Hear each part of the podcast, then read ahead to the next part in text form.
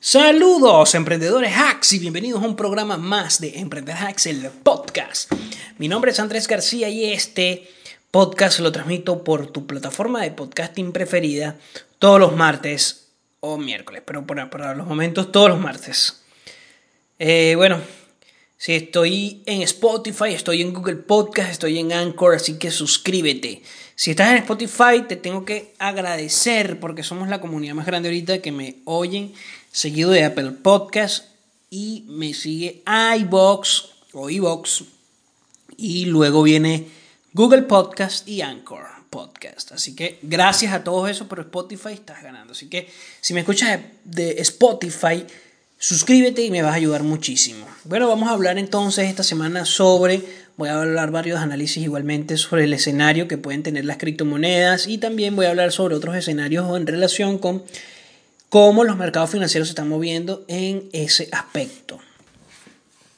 En ese sentido, lo más importante de destacar es, bueno, un mes nuevo, primero de mayo hoy, martes, pero este, ¿qué es lo que nos depara el mes o qué es lo que se espera el mes? Voy a hablar sobre las criptomonedas, pero también voy a hablar de los mercados financieros y otras inversiones importantes, otras noticias de relevancia en el mundo bursátil, básicamente. Tenemos un, dólar que está debilitándose, está entre la debilidad o, la fortaleza. No hemos conseguido realmente cuando hay una fortaleza del dólar, por lo que el par euro dólar sigue subiendo el euro. Eh, o sea, el par euro, dólar sigue estando y puede estar buscando cotas más altas. Esto es algo importante porque, porque se está imprimiendo muchos dólares, incluso se estima que Biden imprima 6 mil millones de dólares y esto genera una especie de inflación, presión inflacionista que lo he venido repitiendo en varios de mis, de mis podcasts o de mis programas, si eres escucha. Entonces, ¿qué, ¿qué, causa esto? Que con la mm, dificultad en la cadena de suministro por parte que, bueno, ya tenemos el efecto de la pandemia, los precios se acrecentan. Y cuando hay una recuperación económica, es decir, cuando hay un crash económico real, no, una corrección como la que tuvo el Bitcoin hace un poco, no, real, algo que te quite los pelos, que te deje... O sea, las, crisis económicas son cosas fuertes, son cosas que a los inversores, wow, les cuesta saber cuándo es que comienza, eh, comienza el tema de la recuperación de los mercados. No se sabe cuándo va a concluir. Entonces lo que hemos vivido durante estos 10 años, 11 años, es básicamente un mercado alcista sin crisis, sin grandes correcciones que traen las crisis, pero este, se está viendo que puede haber una gran, gran, gran posibilidad de crisis a la baja. Ahora, tenemos por lo menos unas cosas en las criptomonedas interesantes. No tienen un tercer partido, o sea, no tienen una regulación por una tercera parte, sino que se regula a través de un software descentralizado y hay mucha impresión de dinero que puede llegar a manos de ese, negocio, ese mercado. Recordemos que es un mercado actual de un millón, mil millones, o sea, es una capitalización de mercado de un mil millones quinientos, 1.5 mil millones, trillones, billones, creo que son billones. Eh, discúlpeme si como no, o sea, billions, pero en cuanto al español, creo que es 1.5 mil millones de dólares la capitalización de mercado de todo el mercado cripto, o sea, ya es grande, pero va a crecer mucho más. Entonces Estados Unidos está ahorita en una guerra geopolítica financiera importante con China, en donde puede ganar esta batalla Estados Unidos. ¿Por qué? Bueno, China regula, pero ya aquí vemos un choque civilizatorio que impacta directamente dentro de los mercados financieros e impacta directamente en el de las cripto.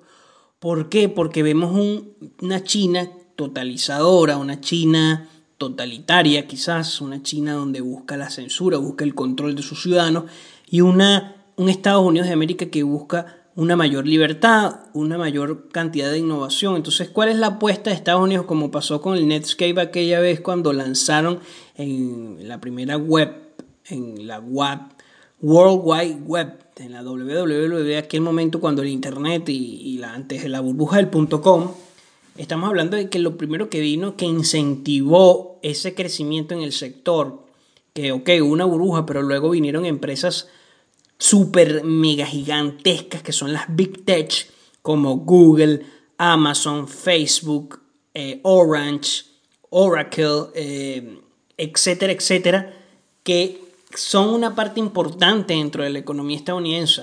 Eh, estamos hablando también de Apple, aunque Apple no está vinculada con el punto com, eh, sí está, está vinculada al sector de las tecnológicas. Entonces, ¿qué pasa?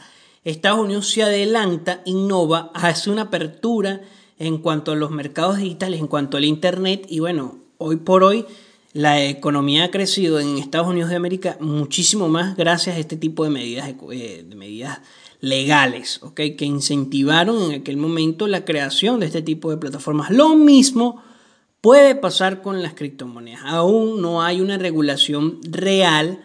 Eh, en este caso es diferente porque se está luchando contra un sistema económico que maneja el gobierno en muchos aspectos, a diferencia del punto com que no se veía una amenaza a ciertas políticas económicas o macroeconómicas o a cierta cuota de poder, en este caso sí, pero a nivel geopolítico les, les, les conviene tener el control por lo menos de los 73 mil mineros que van a migrar de China a Estados Unidos, que les conviene tener una mayor, que las empresas estadounidenses o que muchas personas de Estados Unidos controlen o tengan una gran porción de los bitcoins, de todo el total de bitcoin, que son apenas 21 millones, entonces, como están en una guerra más geopolítica, económica, en este momento está ganando porque entonces, mientras se estima, mientras las regulaciones en China se acrecentan, es muy probable que las regulaciones en Estados Unidos sean favorables para el sector y se busque más bien la innovación.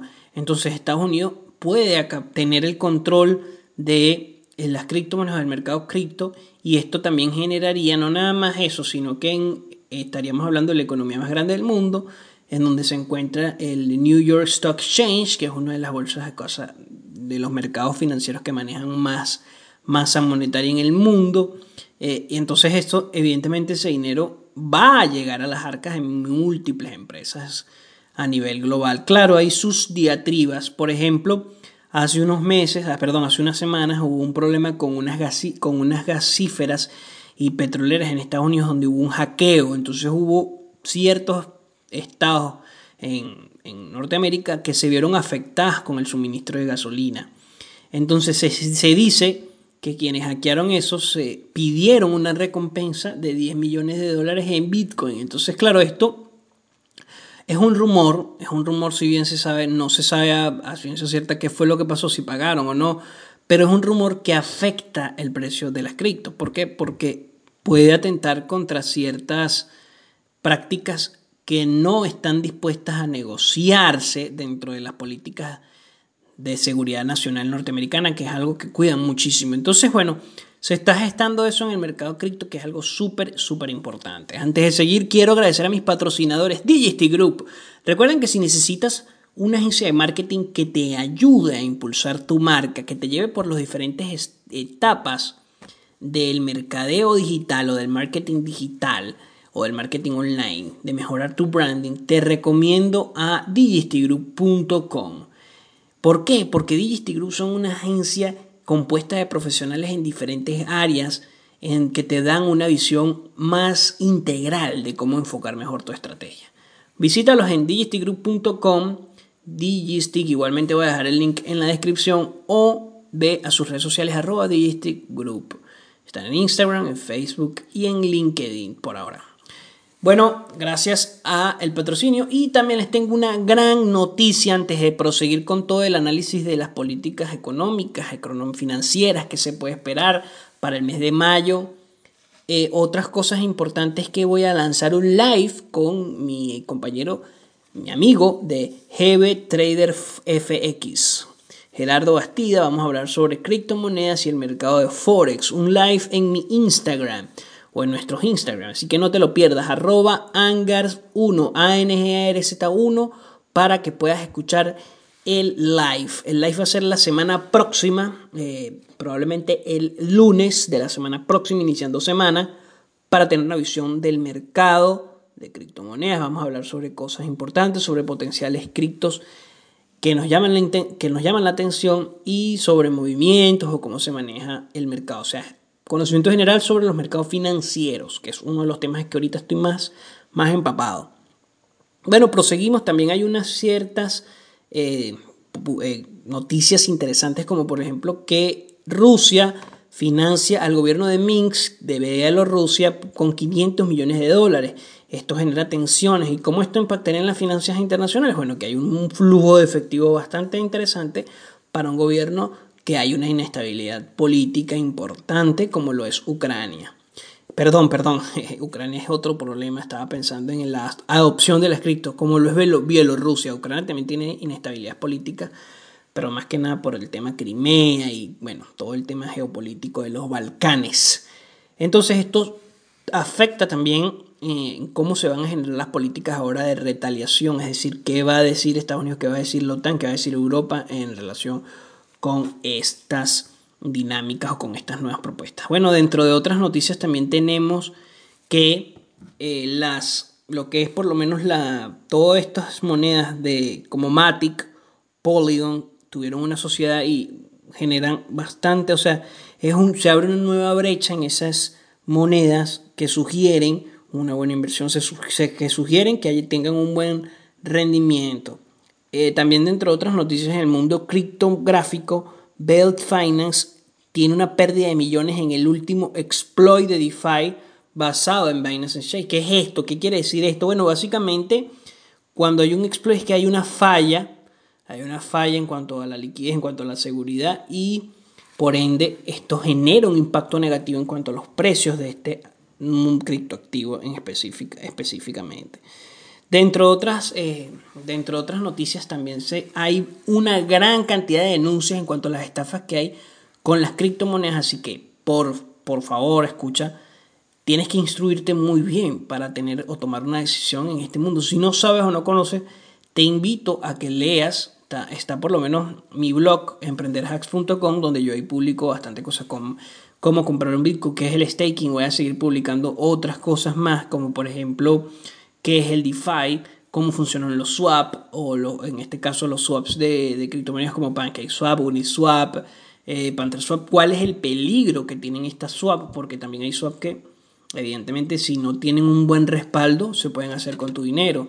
Entonces, para evitar esto, hay que saber cuáles son las que tienen una trayectoria, cuáles son las que no representan tanto riesgo, ¿ok? Porque recordemos que al fin y al cabo el tema de los mercados financieros y las inversiones está en gestionar mejor el riesgo al que te expones y generar por ende mayores retornos. Entonces cuando tú generas una mayor cantidad de retornos con un menor riesgo posible, bueno, ahí básicamente estás en el lugar propicio para sacar rentabilidad real de los mercados. Si no, el mercado te va a sacar rentabilidad, o sea, te va a sacar dinero a ti. Así de sencillo. Entre otras noticias también tenemos que a las empresas Nvidia ha tenido una muy buena, un muy buen comportamiento y Nvidia, que es la, la empresa más conocida en cuanto al, a lo que se refiere a tarjetas gráficas, ha tenido un gran incremento y volumen también por todo el auge que ha tenido la industria gamers o la industria del gaming, del videojuego, la industria que mueve millones, millones de dólares. Eh, esto es algo que no se puede perder de vista porque esto es una industria que apenas está comenzando y va a seguir expandiéndose va a seguir expandiéndose. Dentro de otras noticias financieras está que el yuan digital, se di, una de las noticias que sale es que el yuan digital fue concebido para contrarrestar plataformas como Alipay o procesadores de pagos también basados en la blockchain que repercute directamente dentro de la economía china. Eso lo dice el ex ejecutivo del Banco Popular de China. Básicamente, ¿qué es lo que les afecta o por qué toman estas retaliaciones o estas normativas que dificultan el crecimiento del mercado criptográfico porque le resta poder, ¿ok? Entonces, ¿cuál es el escenario? ¿Cuál es el escenario de todo esto? El escenario es que las criptomonedas son una buena solución, una buena alternativa a todo lo que representan los bancos centrales, incluso a todo lo que representa el sistema financiero tradicional que conocemos como MML, perdón, MMT, que es Modern Money Theory o teoría moderna monetaria, teoría monetaria moderna, perdón, que es una teoría que se ha quedado en desuso, que es una teoría que viene de Bretton Woods de los 1970, pero que es algo que se no es que ha venido en desuso, sino que ha habido una muy mala práctica. Entonces hay casos hiperinflacionarios a razón de esto y hay casos inflacionistas a razón de también de la impresión de dinero que no se compagina directamente con un buen, eh, una buena actuación dentro de la economía. Si bien es cierto que los índices económicos en cuanto a la restauración del sector industrial en Europa en Estados Unidos ha sido muy bien, la inflación no, no ha sido la mejor y se mantienen las tasas de interés a cero. Esto quiere decir que los bancos centrales no, no tienen ningún tipo de, no cobran ningún tipo de, de interés a la hora de, de hacer alguna transacción monetaria a los bancos comerciales. Entonces, las tasas de interés son cero. Esto es una política muy positiva, pero no es positiva en el largo plazo, ya tiene mucho tiempo. Menos en un momento donde hay tanta inflación, porque los bancos comerciales generan y, o sea, buscan, buscan más. Como no tienen, como no, no es negocio para ellos aprovechar ese margen de intereses, ellos lo que buscan es que ese dinero fluya y continúe fluyendo, entonces hay mayor masa monetaria, incentivando así con ello la presión inflacionista. Así que cuidado con ello, cuidado con ello. Entonces las criptomonedas se ven o se siguen viendo como una gran alternativa a toda esta dinámica que no ha sido positiva. O sea que sí, sí, sí ha subsanado, sí ha funcionado, pero tiene muchas fallas y entre las fallas está el gran control que ejerce sobre los individuos o la razón de que tus datos, de que, tu, de que la materia económica esté en una tercera persona que en un, en un, o sea, esté en manos de unas terceras personas que realmente hasta qué punto les interesa el salvaguardar tu dinero. Entonces tenemos crisis como la que pasó en el 2008 que muchos ahorristas se quedaron sin su dinero crisis como la de 1925, la de los .com, etcétera, etcétera. Igualmente en Europa, eh, toda la crisis europea que hubo con España, con la deuda griega, con la deuda de Portugal e Irlanda. Entonces, básicamente todo esto lo que genera es mayor incertidumbre y se abre una alternativa. Una alternativa que son las criptomonedas. Entonces, ¿cuáles son mis perspectivas a largo plazo? porque en el podcast anterior hablé mucho, muy, muy específicamente en el corto plazo, bueno, el largo, y hablé de las variables que influían en la caída o en la corrección. Y hoy vemos una potencial recuperación de los precios de las, de las criptomonedas. Vamos a iniciar un mes de junio en donde quizás haya una mayor recuperación, donde haya mayores, una, que donde las criptomonedas pueden, y muchos analistas estiman que tomen una gran senda alcista, porque muchos inversionistas de la talla de Carl Icahn, de Ray Dalio, incluso de fondos de inversión quizás de, como Steve Cohen, cada vez más empresas aceptan Bitcoin. Todo este tema de que, bueno, el Bitcoin tiene la falla de que consume mucha energía. Bueno, vamos a hacerlo, eh, vamos a hacerlo sostenible, ok, lo hacemos sostenible. Vamos a hacer un gremio de mineros, ok, lo hacemos, nos organizamos. Esto genera muchísima más confianza en el entorno, genera un menor impacto incluso que los bancos, que las transacciones bancarias comunes, y genera una mayor dinamización y una alternativa a millones de personas en el mundo para transar su dinero, para hacerse con su dinero. Esto abre una brecha, entonces en el largo plazo, estamos hablando de meses, lo veo muy bien, muy bien, es un mercado que veo muy bien, es un mercado que veo continuando una senda alcista que no ha parado desde que inició todo este experimento, que ha tenido grandes correcciones, cierto, pero que no ha parado y que con cada corrección el porcentaje que disminuye en su valor también disminuye.